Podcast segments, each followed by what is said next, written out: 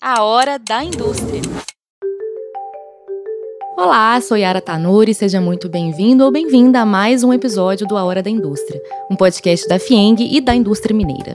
E o tema de hoje é moda sustentável. Cada vez mais preocupados, as empresas e as pessoas pensam em formas de continuar trabalhando sem prejudicar o meio ambiente. Na indústria da moda não é diferente. A vontade de oferecer um produto ambientalmente responsável trouxe para o centro da discussão a moda sustentável. É uma alternativa que se concentra na redução, reutilização e reciclagem, conseguindo assim cuidar de toda uma cadeia produtiva, das pessoas, do meio ambiente e do produto em si. Segundo a Environmental Protection Agency, a indústria têxtil está entre os quatro tipos de indústrias que mais consomem recursos naturais e que mais poluem. Esse consumo acelerado, também chamado de fast fashion, além de prejudicar o meio ambiente, ainda fomenta a desigualdade social. E para falar sobre esse assunto que tem sido destaque, o A Hora da Indústria recebe hoje a Sara Almeida. Ela é sócia e fundadora da startup Florent, que é o primeiro ateliê de lixo zero resíduos do Brasil. Ei, Sara, eu tô muito feliz de conversar com você, viu? Muito prazer, Yara. Vai ser ótimo compartilhar com vocês um pouco da minha experiência. Tô animada porque eu adoro esse tema, né? Moda sustentável. Tá na vida de todo mundo, na verdade, né? A moda. E eu queria começar com você explicando mesmo pra gente, pros ouvintes, o que, que é moda sustentável na prática, Sara. Então, a moda sustentável, vou falar de uma forma poética e posso falar de forma técnica também. Mas a moda sustentável é o ato de você construir uma roupa, uma bolsa, um acessório, sem destruir nada ou destruindo ao mínimo ali o que está ao seu redor. Então, a sustentabilidade, ela preza por três a quatro pilares, que é o ambiental, o social, o econômico, obviamente, e mais recentemente também o cultural. E a moda já é quando você ali trabalha toda uma estética, todo um pegando, é, convertendo um comportamento social em roupas, em acessórios e tudo mais. Então, de uma forma técnica. É, a gente estava até falando aqui que achei bem interessante isso que você trouxe do lado cultural também, porque faz com que a gente enxergue a moda realmente com a autenticidade, né, de cada país, enfim, de cada região. E antes não tinha esse, esse pilar, né, dentro do, do sentido aí de moda sustentável, né? Exato, exato. É muito importante porque aí a gente exalta o que é nosso, né, o que é do Brasil, a nossa cultura que é tão diversa, que é tão rica, que não precisa ser deixada de lado para que a gente fale de moda, para que a gente fale de sustentabilidade, é suma importância. Agora, Sara, é óbvio, né, que a gente vai falar dos desafios desafios aqui e eu queria começar sabendo assim, porque você tem a prática, né? Mas como que a gente aplica a sustentabilidade na cadeia produtiva da moda, assim? E também falar sobre quais são as vantagens para o negócio, né? Justamente para quem está escutando, enfim, é da área, mas para nós também consumidores, né, entendermos assim como que isso funciona. Então, existem várias formas de se aplicar a moda sustentável dentro do, do processo produtivo. Por exemplo, no caso da Flan, a gente trabalha muito com jeans. E o jeans é uma matéria-prima que, em sua. É, ele tem a característica de se utilizar muita água para fazer aqueles desgastes é, bem característicos do, do estilo. Então, dentro do jeans é muito interessante você estudar técnicas de diminuir o consumo de água na produção. Então, hoje em dia, por exemplo, na Florent, a gente usa muito menos água na, na produção.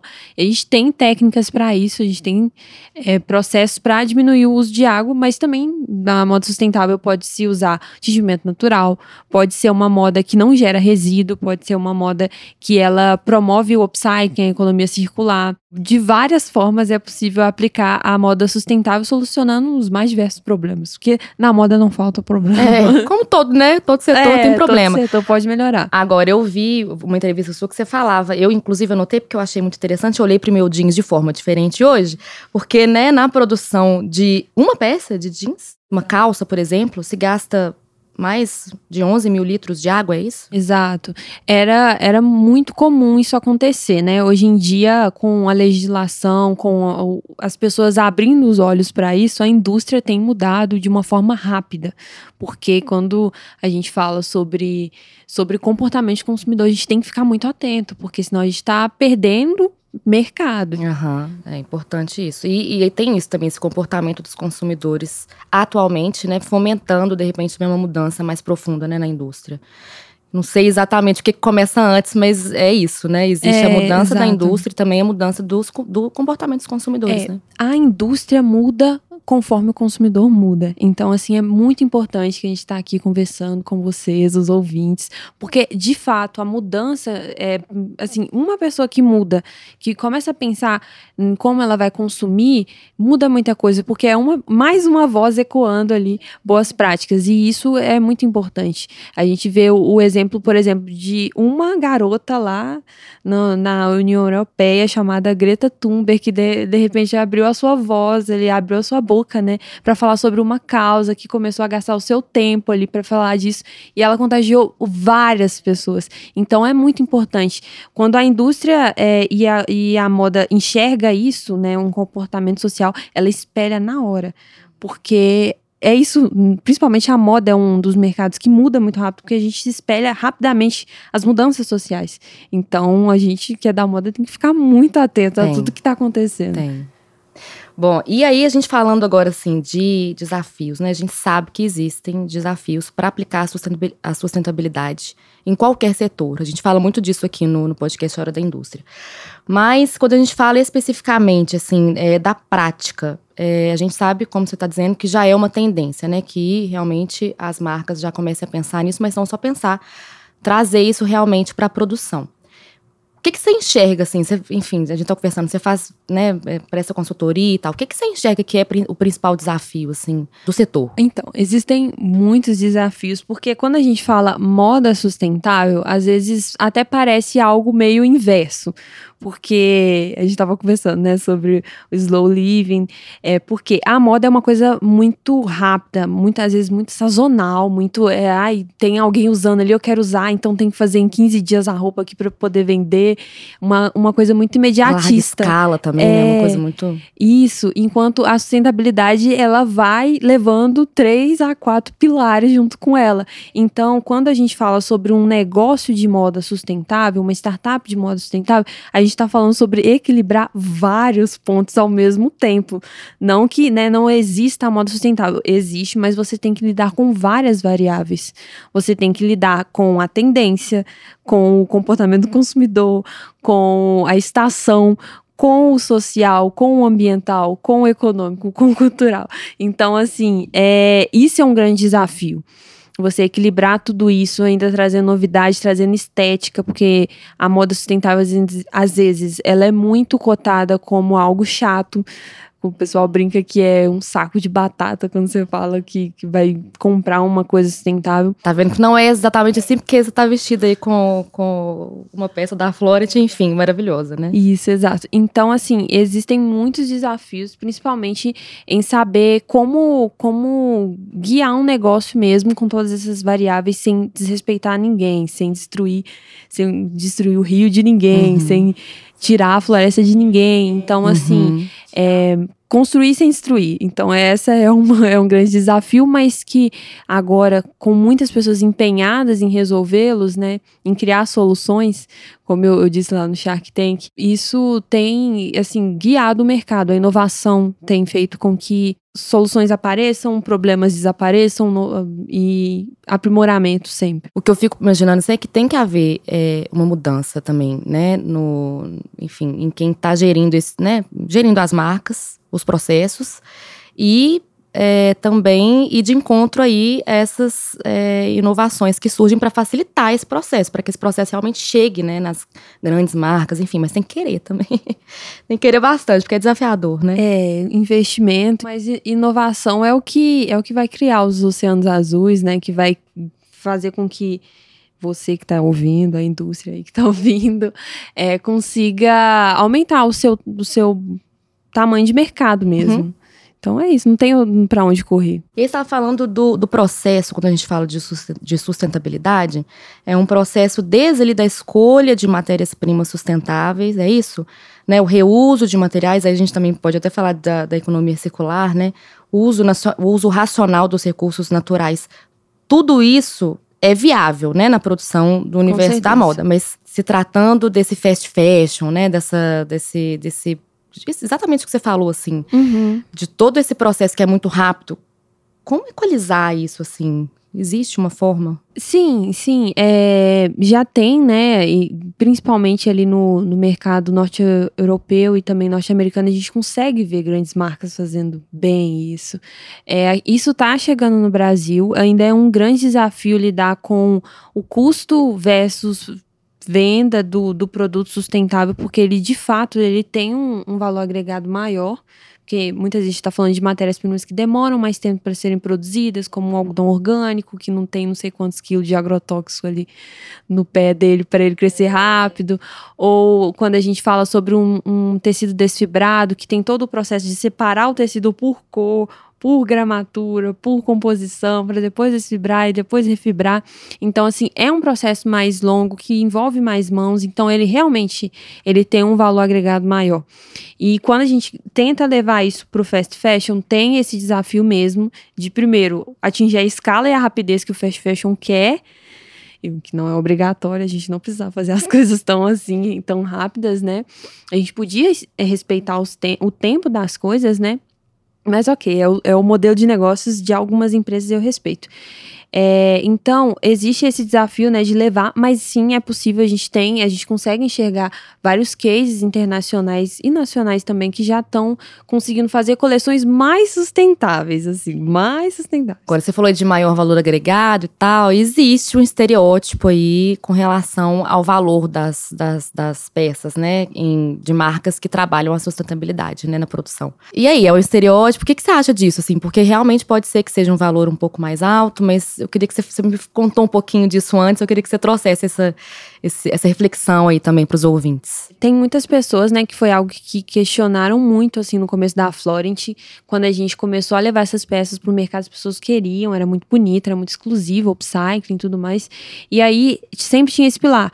Oh, e o preço, né? Nossa, tá caro, porque se realmente você colocar uma peça de sustentável ao lado do fast fashion, ao lado de uma marca que começa com S e, e comparar, você vai ver que não é a mesma coisa. Não é a mesma coisa. É impossível você criar uma peça sustentável é, que não, não olhe para as pessoas. Não é.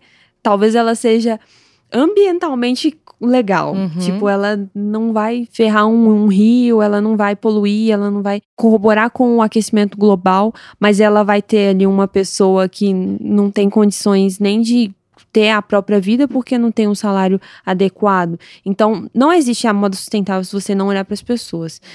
É, então, quando a gente olha os custos de produção do Brasil, o algodão aumentando, e a galera da indústria vai saber o que é isso, né? O, a gasolina aumentando, né? Cada, cada aumento ali é uma lágrima. Então a gente tem que olhar tudo isso mesmo. Até o próprio fast fashion aumentou o preço, né? Porque ele também sentiu isso. Então, sim, sim, é, ele tem um, um valor agregado maior, porque ele tem um custo maior, né? De produção. Eu acho que o consumidor também ele está muito atento a isso hoje em dia. Você estava falando sobre, né? Sobre o enfim, do lado de, da marca, e eu estou pensando do lado como consumidora. É essa coisa de, de repente, a gente é, repensar também os nossos padrões, né? Porque realmente é muito mais fácil. Não é todo mundo realmente que tem um acesso, né, é, hoje, para poder comprar uma peça que tem um valor mais alto e tudo mais.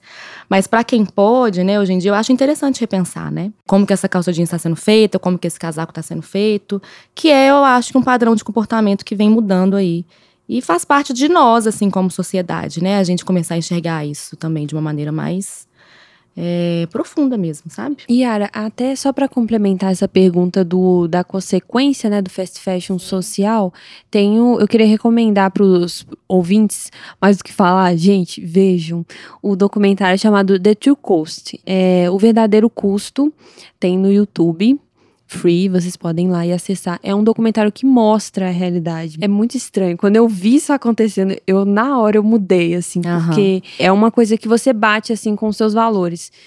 Poxa, não tá batendo com meus valores, vou, vou mudar, vou buscar uma, uma alternativa, porque a gente não precisa, né, parar e de comprar. E o que a gente estava falando também antes, é, às vezes, por exemplo, a gente não tem uma possibilidade de comprar uma, uma peça de uma marca que trabalha a sustentabilidade nos processos e tudo mais, mas você tem, de repente, uma forma de repensar o seu consumo. De repente, eu tava te contando, né, assim, que eu tenho uma prática de trocar de roupa com, com amigas minhas, assim. Ela não usa mais uma peça, aí eu passo para mim, aí eu passo a outra que eu não uso para ela, enfim. Assim, a gente vai também trabalhando sustentabilidade, né? É, e não parando de consumir, não parando de vestir roupas bonitas É. por causa do, do impacto ambiental. Tem várias soluções, né? O brechó é uma, so- uma Sim. solução muito acessível.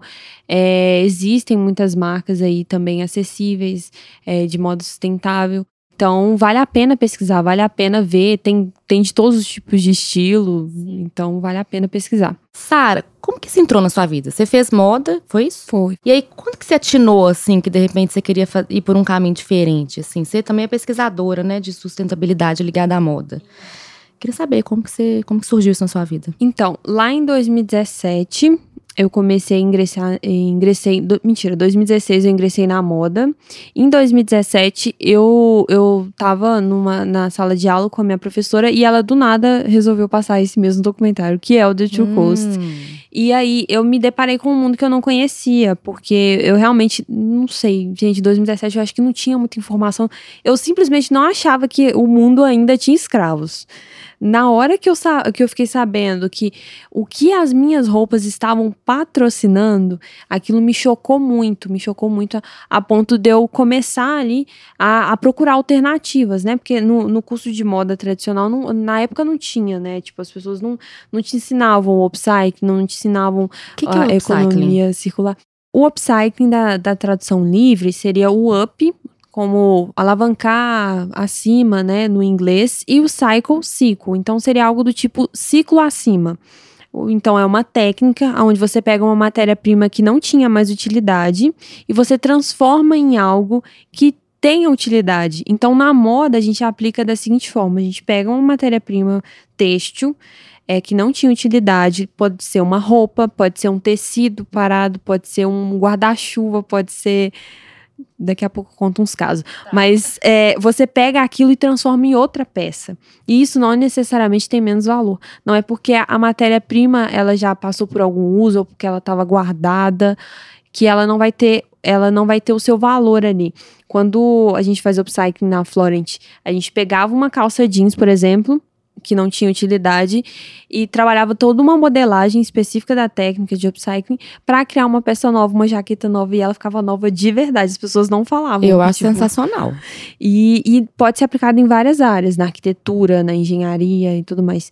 Então, por exemplo, na guerra, no período pós-guerra ali, quando tinha os paraquedas, as noivas pegavam paraquedas que era feito de seda, seda Ah. branca, né, os paraquedas da Segunda Guerra, e faziam vestidos de noiva, porque não tinha tecido na época e tal. Então, o upcycling é uma técnica que é muito utilizada há muitos anos, e só agora, em 1990, se eu não me engano, que esse termo foi criado. E é um termo que salva muito dinheiro, porque tem quem não tem problema de estoque, gente? Hoje em dia, no Brasil, a gente tá passando por um problema de estoque Em gigantesco. todos os setores, né, se for pensar. Todo mundo achou que, que a economia ia explodir e que tinha que produzir, que tinha que ter produto no estoque.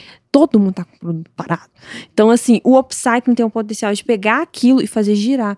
Dar uma nova utilidade para aquilo. E aí, ele tá dentro do, do economia circular? Da, do conceito de economia Sim. circular? A economia circular trabalha em cima de três pilares. Primeiro é reduzir poluentes e, e, e resíduo. O segundo, manter a matéria-prima em uso. E aí que entra o upcycling. Você eh, aumenta a vida útil de uma matéria-prima, de uma matéria matéria-prima X que estava sem utilidade. E o terceiro é regenerar sistemas naturais. Então é você plantar árvores, você patrocinar o, o- a limpeza de um rio, você parar de gerar carbono, pelo amor de Deus, esse tipo de coisa. É, depois que eu escutei, o- depois que eu fiquei sabendo sobre o conceito economia circular, que inclusive foi num episódio aqui do podcast Hora da Indústria, é, minha vida nunca mais foi a mesma. Só isso. É mágico. realmente um conceito muito lindo. Mas me conta, você estava contando do, da, da sua vida, né? Assim, como que você, na verdade, começou, você estava falando da sua professora, como que, né, você escutou a primeira vez a palavra upcycling, e aí, né, você estava aí formando em moda e você provavelmente já tinha aí uma vontade de fazer, de seguir um caminho um pouco mais é, sustentável também, né? Sim, sim. Aí, é, bem, eu, como qualquer adolescente, eu tava perdida, né? Aham. Então, aí eu vi aquele problema e aí uma amiga minha chegou pra facilitar a minha vida e já mandou assim: "Olha, se isso tá te incomodando, É porque possivelmente seu propósito está atrelado a isso. Então eu fiquei pensando naquilo e, e aí eu comecei a pesquisar, assim, a louca, eu comecei a pesquisar, meu Deus, deve, ser, deve ter alguma forma de continuar vestindo roupa sem, sem destruir algum, sem destruir alguma coisa ao meu redor. Então, é aí que o, que o mundo muda, com, com esses pensamentos assim, ó. E aí eu descobri a economia circular, depois o upcycling, e aí eu fui tentando entender, peraí, no Brasil não tem ninguém que tá trabalhando moda e economia circular, como assim, né? A gente tem um case aqui no Brasil que eu gostaria de citar, que é muito interessante, que é o da Insecta Shoes, que ela faz é, sapatos, acessórios, que também ali é, são acessórios que também podem, que eles pegam roupas e transformam em calçados, é uma coisa super legal. Então já tinha aquele case, então eu fui observando a Insecta Shoes e fui entendendo como aquilo poderia ser uma coleção de roupas.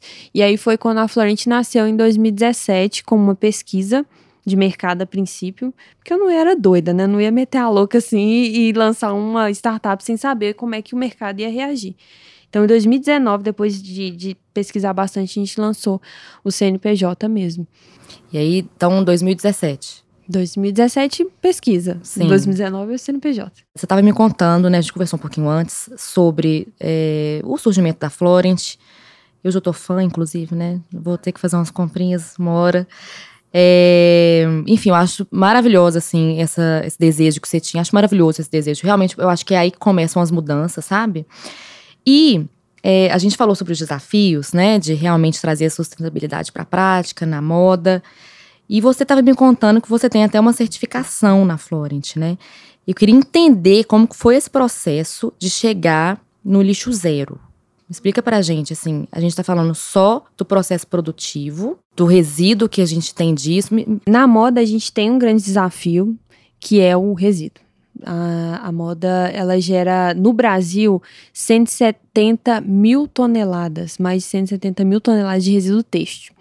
E aí isso parece pouco, mas isso gera várias toneladas de emissões de carbono, principalmente que é aquele probleminha que a gente vê muito no jornal, que é o aquecimento global, que são as mudanças climáticas. Então, a moda corrobora muito com isso, e, enfim, lençóis freáticos contaminados por causa do lixão, vários problemas por causa do resíduo têxtil. Então, é, quando é, eu me deparei com esse dado lá em 2017, aí eu fui tentando estudar, né? Não, tem como fazer uma peça assim gerar resíduo? Que é uma coisa que a gente pensa, né? Assim, é tudo muito bonito, né? Uma pergunta, Mas e aí, né? tem como, né? Uma provocação que foi levantada em 2017. E aí eu fui pesquisando, né? Fui, fui novamente pesquisar algum case de alguém que estava fazendo isso. Porque é normal, quem tem confecção, quem tem marca de moda sustentável, sabe que tem ali uma parte que você perde mesmo no resíduo, no corte ali do tecido. E aí é, estudando, eu vi que tinha sim um, um, o upcycling, que era, que era aquilo que já diminuía muito o resíduo, mas para além disso, existe a técnica de desfibramento do tecido, né? Que você consegue pegar o resíduo têxtil e transformar ele num vestimento, por exemplo. Você pode pegar aquele resíduo têxtil e transformar num tecido de novo. Você pode pegar aquele tecido e fazer N coisas, né? Hoje na Florent a gente se caracteriza mesmo como uma startup, um laboratório, porque na Florent hoje em dia a gente tem é, projetos de inovação que envolvem químicos, que envolvem arquitetos que estão desenvolvendo coisas a partir desse resíduo. Que legal. Então são coisas que estão em processo de patente que na próxima posso Sim. contar. Mas, ou seja, pegando um problema e criando uma solução. É sempre esse o, o, pensamento assim que a gente tem na, na Florent e a gente conseguiu entrar no mercado é, a partir desses gaps, né? Então a galera da indústria tem que ficar muito atenta nisso, porque ou você inova ou alguém vai inovar. E vai pegar o seu lugar ou vai colaborar com você. Então, é, foi dessa forma que, que a gente começou a conversar com o Instituto Lixo Zero, é, que é um instituto internacional que ele vai é, que ele ele audita a empresa para entender como que ela está fazendo a gestão do resíduo. Se é reciclado, se é se o que que é rejeito, o que que ou para onde que o plástico está indo, para o efluente também, a água é, residual também é, foi. Então, a, a gente começou esse processo, foi um processo longo, assim, de uns seis meses no ateliê, para a gente começar ali a, a, a, dar vazão todo o resíduo. A gente nunca descartou, mas a gente tinha umas caixas gigantescas de resíduo, não sabia o que ia fazer. Então a gente começou ali a, a inovar com aquele resíduo, fazer acessórios, várias coisas, para diminuir a, até zero mesmo, até mesmo aquilo que sai do overlock ali, uma máquina, tipo aquela, aquele negocinho de tecido ali, a gente usou e conseguiu a certificação de 97,3%, né? Que é correspondente à, à, à, gestão total do, do, do do resíduo têxtil e ali sobrando só o plástico, que é um problema de todo mundo, mas a certificação é acima de 90%. Você tendo mais de 90% de, de aproveitamento do seu resíduo, você consegue a certificação com o Instituto. Então foi uma coisa inédita no Brasil, ainda não tinha. E aí a gente saiu na revista L, a gente saiu no G1, a gente saiu em todo lugar, porque como assim uma roupa que não gera resíduo, né? Então, foi dessa forma. Gente, sensacional. Eu já te falei que eu tô fã da Florence. Vou ter que ir lá conhecer o ateliê também. Ai, bora.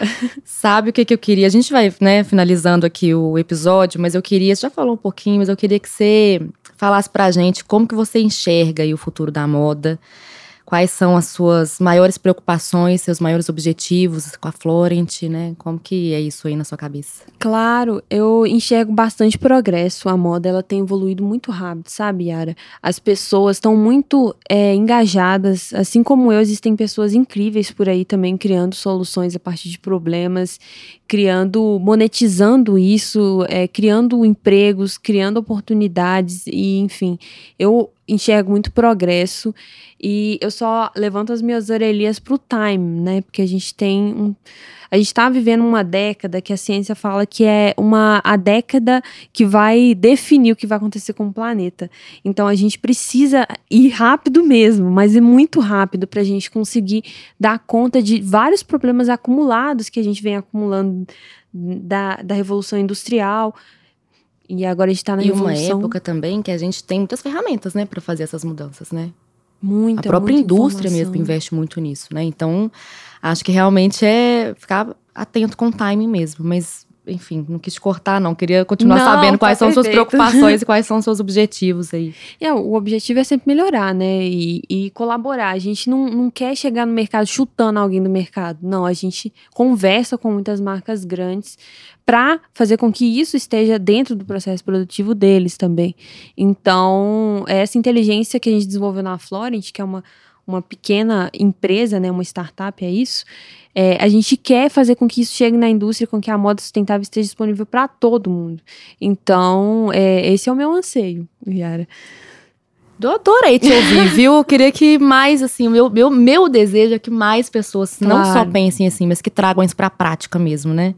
De repente, enfim, é, a gente sabe que é difícil, é desafiador, né? Mas que a gente, a mudança precisa acontecer, né? O, tanto o padrão de comportamento do consumidor impulsionar, mas também a produção impulsionar o padrão do consumidor, enfim. Sara, tô encantada, viu, com você, com a Florent. De verdade, depois eu vou querer combinar com você de ir lá conhecer o ateliê. É, muito obrigada por participar desse episódio, viu, da Hora da Indústria. Espero recebê-la em outras oportunidades para a gente falar mais sobre moda sustentável. Com certeza. Muito obrigada, Yara, toda a Fieng, toda a equipe Fieng.